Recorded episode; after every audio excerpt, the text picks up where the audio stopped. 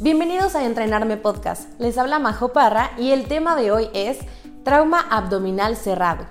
El trauma abdominal causado por una fuerza contundente es una presentación común en la sala de emergencias que se observa en adultos y niños. La principal causa de traumatismo abdominal cerrado en los Estados Unidos son los accidentes automovilísticos.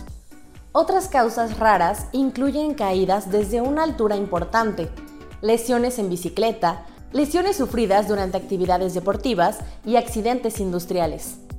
En los niños, las causas más comunes se deben a lesiones en vehículos de motor y accidentes de bicicleta. Cada año, miles de pacientes con lesiones abdominales cerradas son atendidos en los departamentos de emergencia.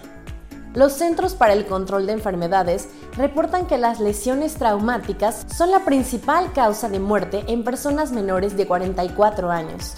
Sin embargo, el traumatismo cerrado en el abdomen puede ocurrir en personas de todas las edades y se asocia con una alta morbilidad.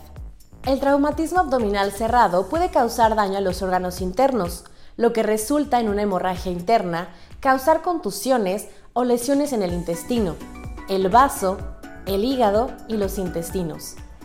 Los pacientes también pueden presentar lesiones extraabdominales, como lesiones en las extremidades, tórax o traumatismos cráneoencefálicos. Además del dolor, el paciente puede presentar sangrado por recto, signos vitales inestables y presencia de peritonitis. El examen físico puede revelar marcas de cinturón de seguridad, equimosis, distensión abdominal, ausencia de ruidos intestinales y sensibilidad a la palpación. Si hay peritonitis, puede haber rigidez abdominal, hipersensibilidad y signo de Bloomberg positivo. El mecanismo de la lesión, la velocidad del vehículo motorizado, las muertes asociadas en el lugar, los usos de alcohol u otras sustancias de abuso deben tenerse en cuenta para no pasar por alto una lesión. El diagnóstico de lesión intraabdominal después de un traumatismo cerrado depende principalmente del estado hemodinámico del paciente. Si el paciente está hemodinámicamente estable, la tomografía computarizada es la prueba ideal para buscar lesiones de órganos sólidos en el abdomen y la pelvis. Para pacientes inestables se puede realizar una ecografía IFAST o lavado peritoneal de diagnóstico. Sin embargo, están asociados con una alta tasa de falsos negativos y falsos positivos. Todas las indicaciones para la ecografía de traumatismo incluyen traumatismo cerrado o penetrante en el torso donde existe la sospecha de hemorragia intraperitoneal, taponamiento pericárdico y hemotórax. El examen IFAST incluye las siguientes vistas. Número 1. Cuadrante superior derecho.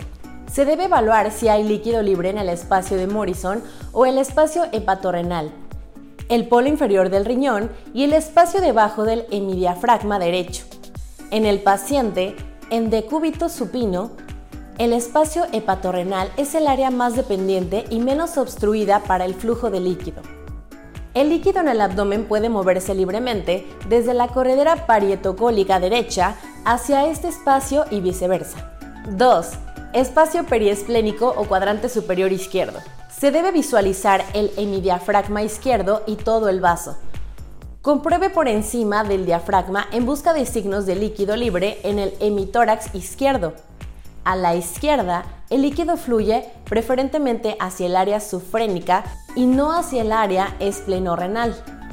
Lo cual es importante porque el área subfrénica puede ser difícil de visualizar debido al gas intestinal y al ángulo esplénico. 3. Pelvis, de preferencia con vejiga llena se debe visualizar la interfaz con el recto, la próstata o el útero. El líquido libre aparecerá como una línea oscura.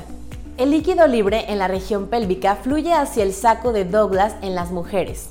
4. Vista cardíaca. Se realiza para descartar derrame o taponamiento pericárdico. 5. Vista pulmonar. Segundo o tercer espacio intercostal, línea media clavicular. Descartar hemotórax o neumotórax que es el signo de código de barras. Al indicar el lavado peritoneal diagnóstico, previamente se descomprime el estómago y vejiga colocando sondas gástrica y vesical. Se realiza una pequeña incisión por debajo de la cicatriz umbilical, por arriba en mujeres embarazadas. hasta identificar la aponeurosis y el peritoneo para ingresar a la cavidad y colocar un catéter de diálisis conectado a una jeringa dirigido hacia la pelvis. El resultado será positivo si se aspira sangre libre o materia orgánica de manera inmediata. Si no se aspira sangre, se instila un litro de solución cristaloide isotónica, 10 mililitros por kilo en niños. Se toma una muestra de líquido, se envía al laboratorio para hacer tinción de Gram y recuento de glóbulos rojos y blancos, sin centrifugar. Una prueba positiva será definida por más de 100.000 glóbulos. Por más de 100.000 glóbulos rojos por mililitro cúbito, más de 500 glóbulos blancos por mililitro cúbito o una tinción de Gram positiva para fibra alimentaria o bacterias. Para el tratamiento se debe realizar una evaluación primaria. En el tratamiento de todo paciente traumatizado se debe realizar el ABCDE de rutina. A. Proteger vía aérea con restricción del movimiento de columna cervical. B. Respiración y ventilación. C. Circulación con control de la hemorragia. D. Evaluar déficit neurológico. Y E. Exposición y control del ambiente. Para la evaluación secundaria, una vez completada la evaluación primaria, los pacientes hipotensos requieren reanimación intensiva con líquidos por vía endovenosa periférica o central.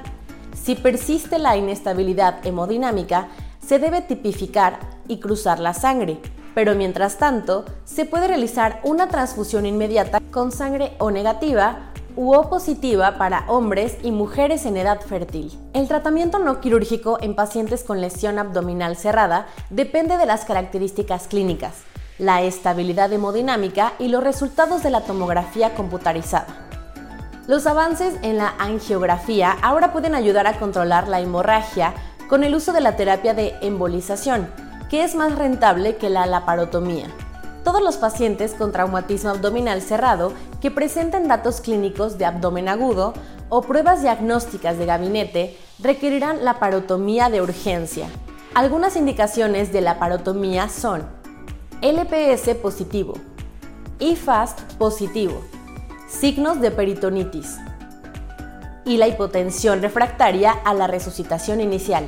Algunas complicaciones que pueden presentar son shock hipovolémico, shock séptico, perforación intestinal, ruptura esplénica, diafragma o de hígado y lesión renal aguda.